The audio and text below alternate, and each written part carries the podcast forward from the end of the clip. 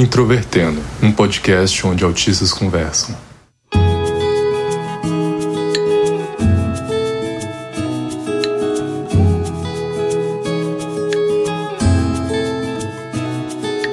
Sejam bem-vindos a mais um episódio do podcast Introvertendo. Hoje sou eu, Luca Nolasco, que vou apresentar. E esse é um episódio especial, porque é o primeiro episódio que eu gravo com o Thiago Abreu em muitos anos. Episódio vocês não vão poder enxergar, mas vai ser ao ar livre, na natureza, que nós vamos gravar.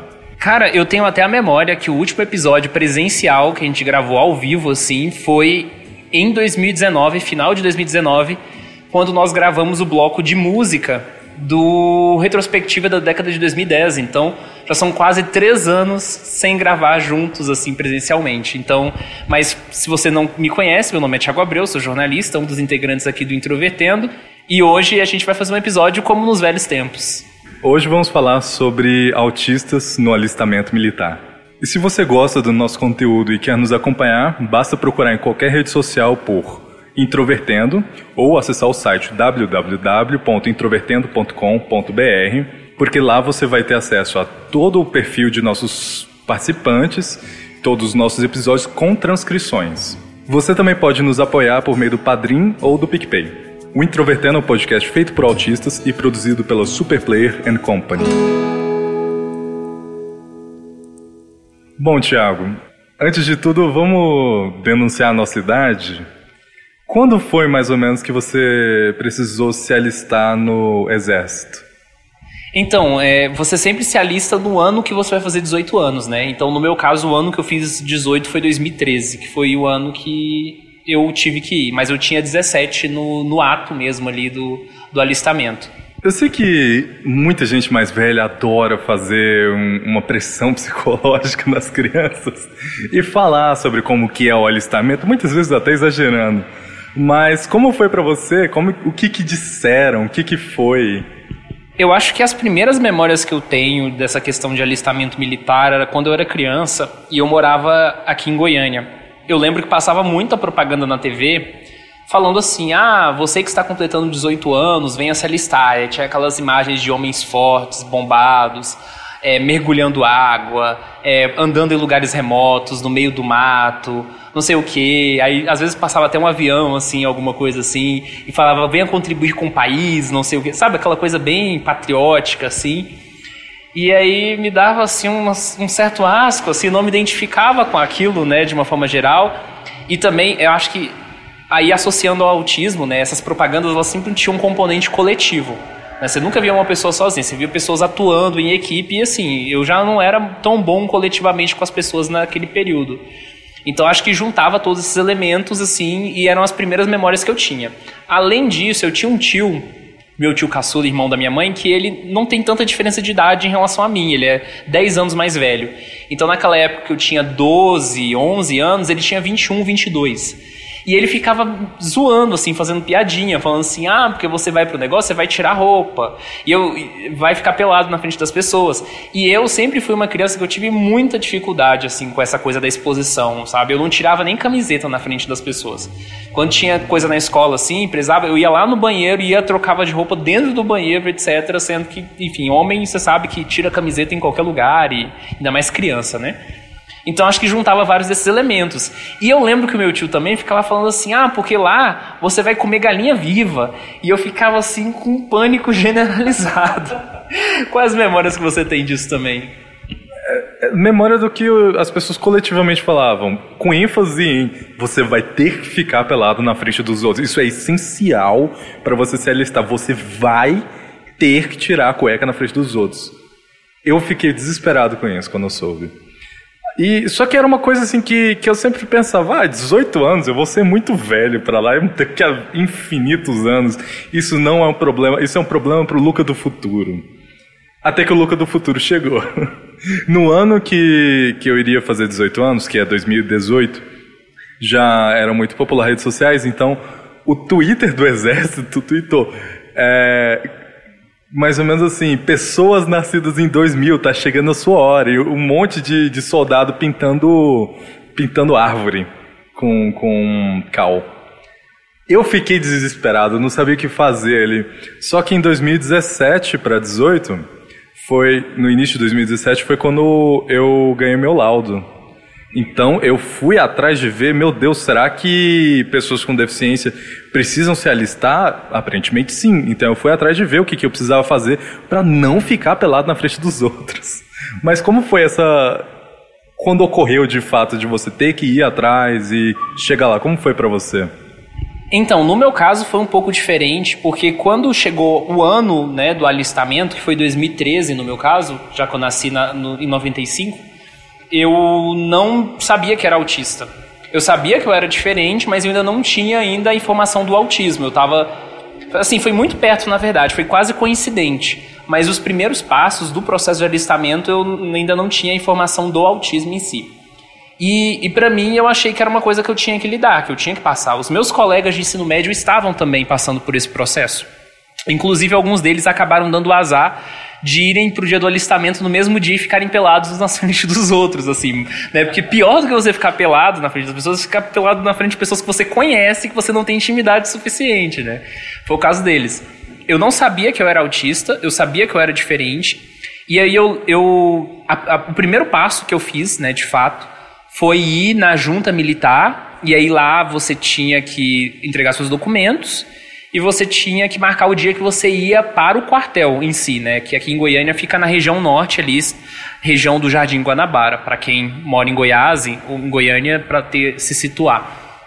E aí foi mais ou menos isso. Eu marquei essa data e eu lembro que em seguida é, passaram-se alguns meses de espera e esses meses foram tortuosos, assim, porque só a ideia de ir para um quartel me assustava profundamente, assim, achava horrível, horrível, horrível. E eu acho que se eu tivesse a informação de que era autista, da pessoa, de ser pessoa com deficiência, talvez teria ficado um pouco mais tranquilo. Eu sabia que as pessoas do interior têm uma experiência diferente, que no interior você não precisa necessariamente te servir, né? Tipo, às vezes você vai lá, você jura a bandeira e, e é isso, está liberado. Mas numa capital, o processo é diferente. Sei lá, eu queria até morar no interior nessa época. E só para completar, anos depois eu fiz uma amizade que é o Fábio, inclusive um abraço para ele, ele participou aqui do episódio 69, que ele é uma pessoa com deficiência física. Então ele não precisou fazer nada do processo, ele só foi lá, entregou o documento e foi dispensado, sabe? E é um pouco diferente, eu acho, para nós que temos uma deficiência invisível, né? Então, enfim, é, você chegou até aqui pro quartel mesmo sendo autista, né? Conta essa história mais ou menos aí do diagnóstico e tal. Um detalhe também que preciso ressaltar é que minha família, ela é quase toda do interior de Tocantins. Eu moro na capital de, de Goiás, em Goiânia. Você nasceu em Tocantins? Eu sou tocantinense também, do interior. Então a maior parte da minha família, quando eu fazia 18 anos, os meninos passavam algumas semanas lá para poder se alistar no interior, que não teria problema. E de fato não houve problema para a maioria deles. E para todos, na verdade, perdão. Mas para mim, eu já tinha o laudo em mãos, mas ainda eu estava nervosíssimo com isso. Eu fui sozinho, eu, eu acho que não teria humilhação pior do que ir com 18 anos com a minha mãe do lado? Como assim? Então eu fui sozinho pro quartel, que para quem não é de Goiânia, eu vou descrever um pouco como o próprio Tiago disse, fica na região norte, mas ele é um pouco excluído do resto da cidade, porque tem a portaria e mais dois quilômetros de estrada de chão lá para frente.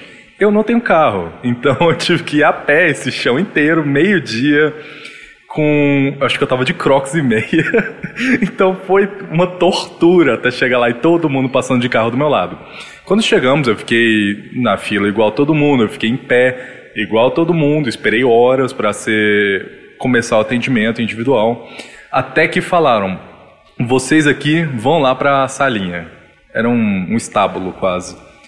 Aí o, o, comandante, não sei qual é o nome do cargo dele, falou: "Todo mundo aqui tira roupa". Eu estava completamente desesperado, eu estava tremendo de ansiedade. Tirei da minha mão o papel de laudo e falei: eu, eu não. Aí ele me olhou com uma cara meio inquisitória, assim, como assim você não? Aí eu falei, não, sou deficiente. Aí ele, ah tá, completamente me ignorou, vai para lá, sai daqui, vai para tal fila. Eu fui e o resto foi normal.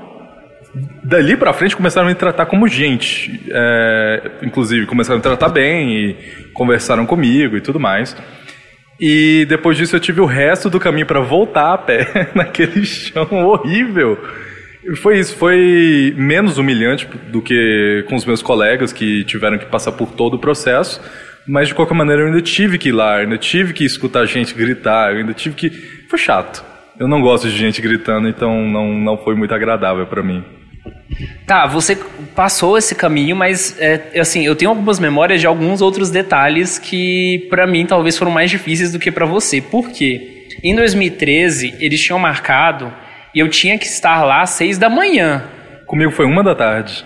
Pois é, olha a diferença. E eu lembro que eu tinha que estar lá às seis, sete da manhã, mais ou menos. Essa era a definição né, do dia. E aí eu morava na região norte também.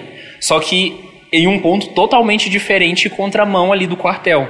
Então o que, que eu fiz? Eu acordei 4 horas da manhã, tomei banho, me arrumei, arrumei minha mochila porque eu ia para a escola também no final das contas, eu ia lá para o quartel e depois estava pensando em ir para o IF, né, que eu estudava lá no centro.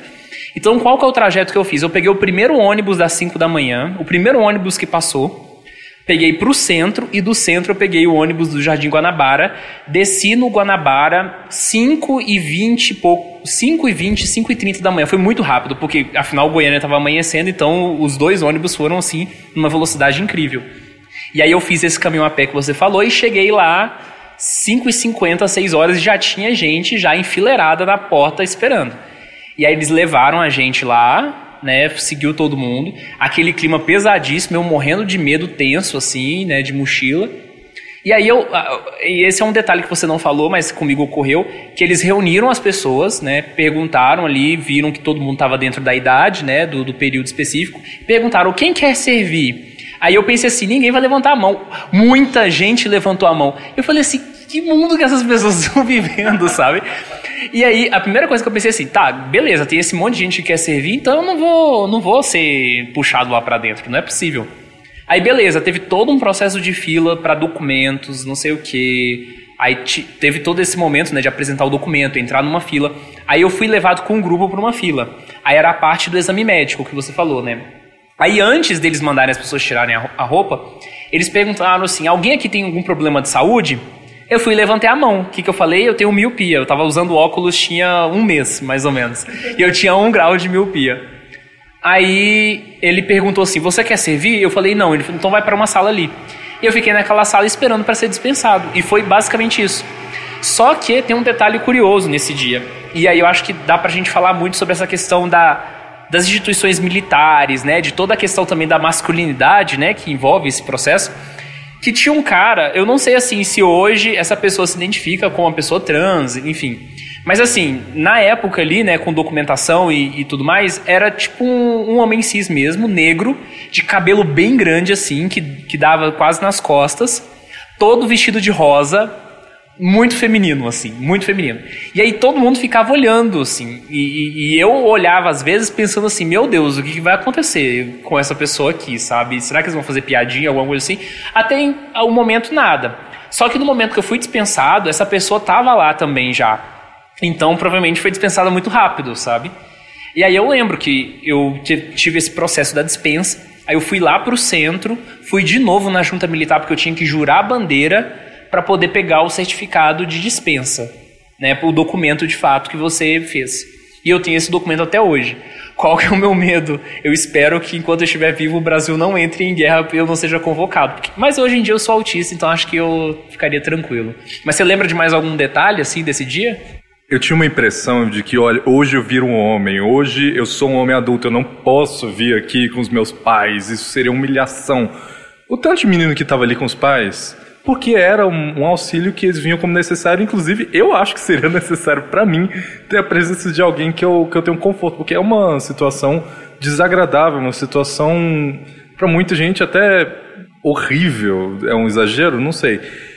Mas, assim, pensando em retrospecto, talvez seria melhor se eu estivesse ali com os meus pais.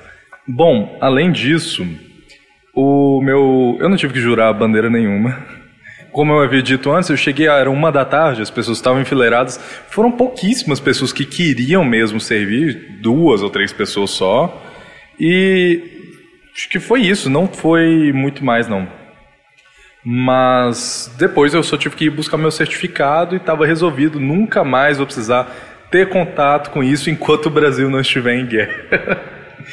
eu não sei se como como deficiente eu eu tava completamente dispensado só como reservista. Eu ainda preciso ver isso porque é um medo latente meu.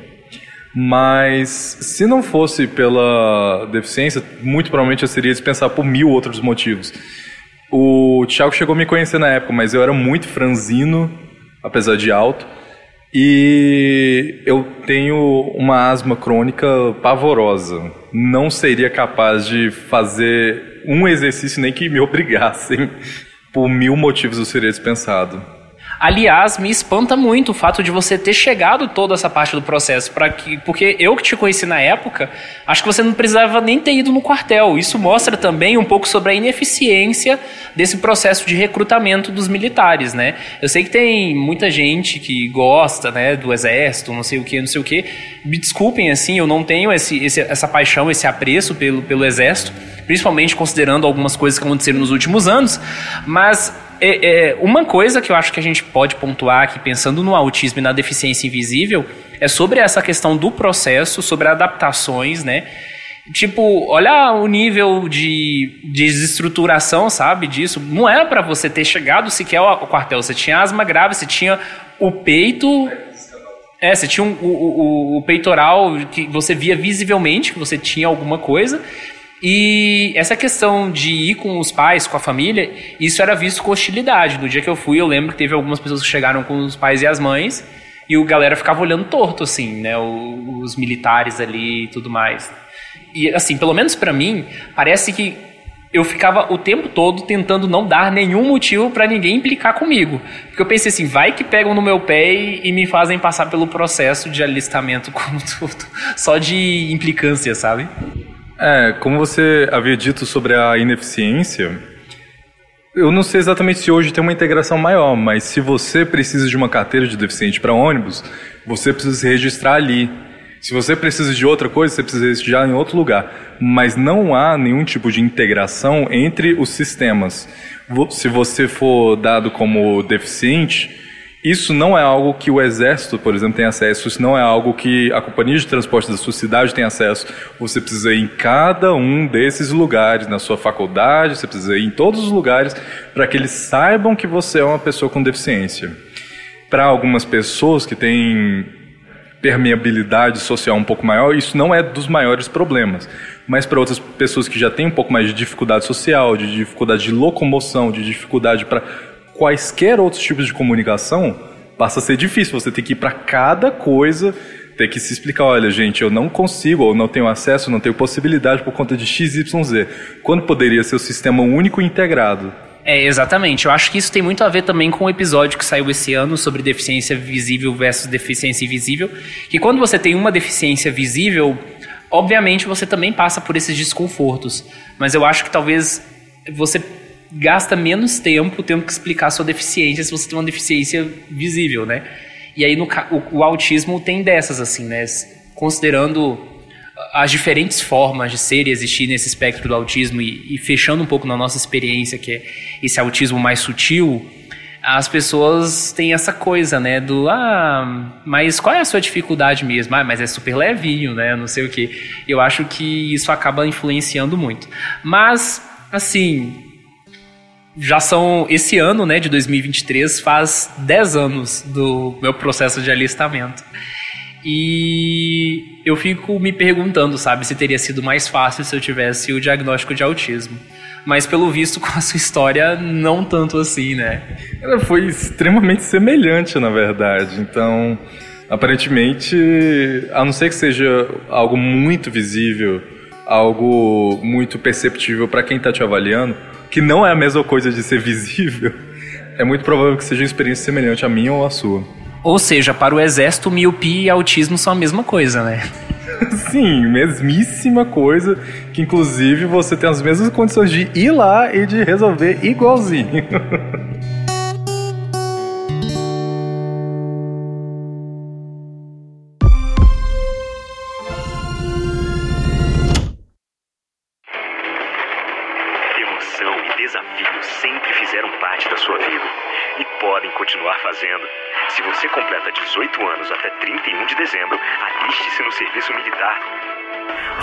junta de serviço militar.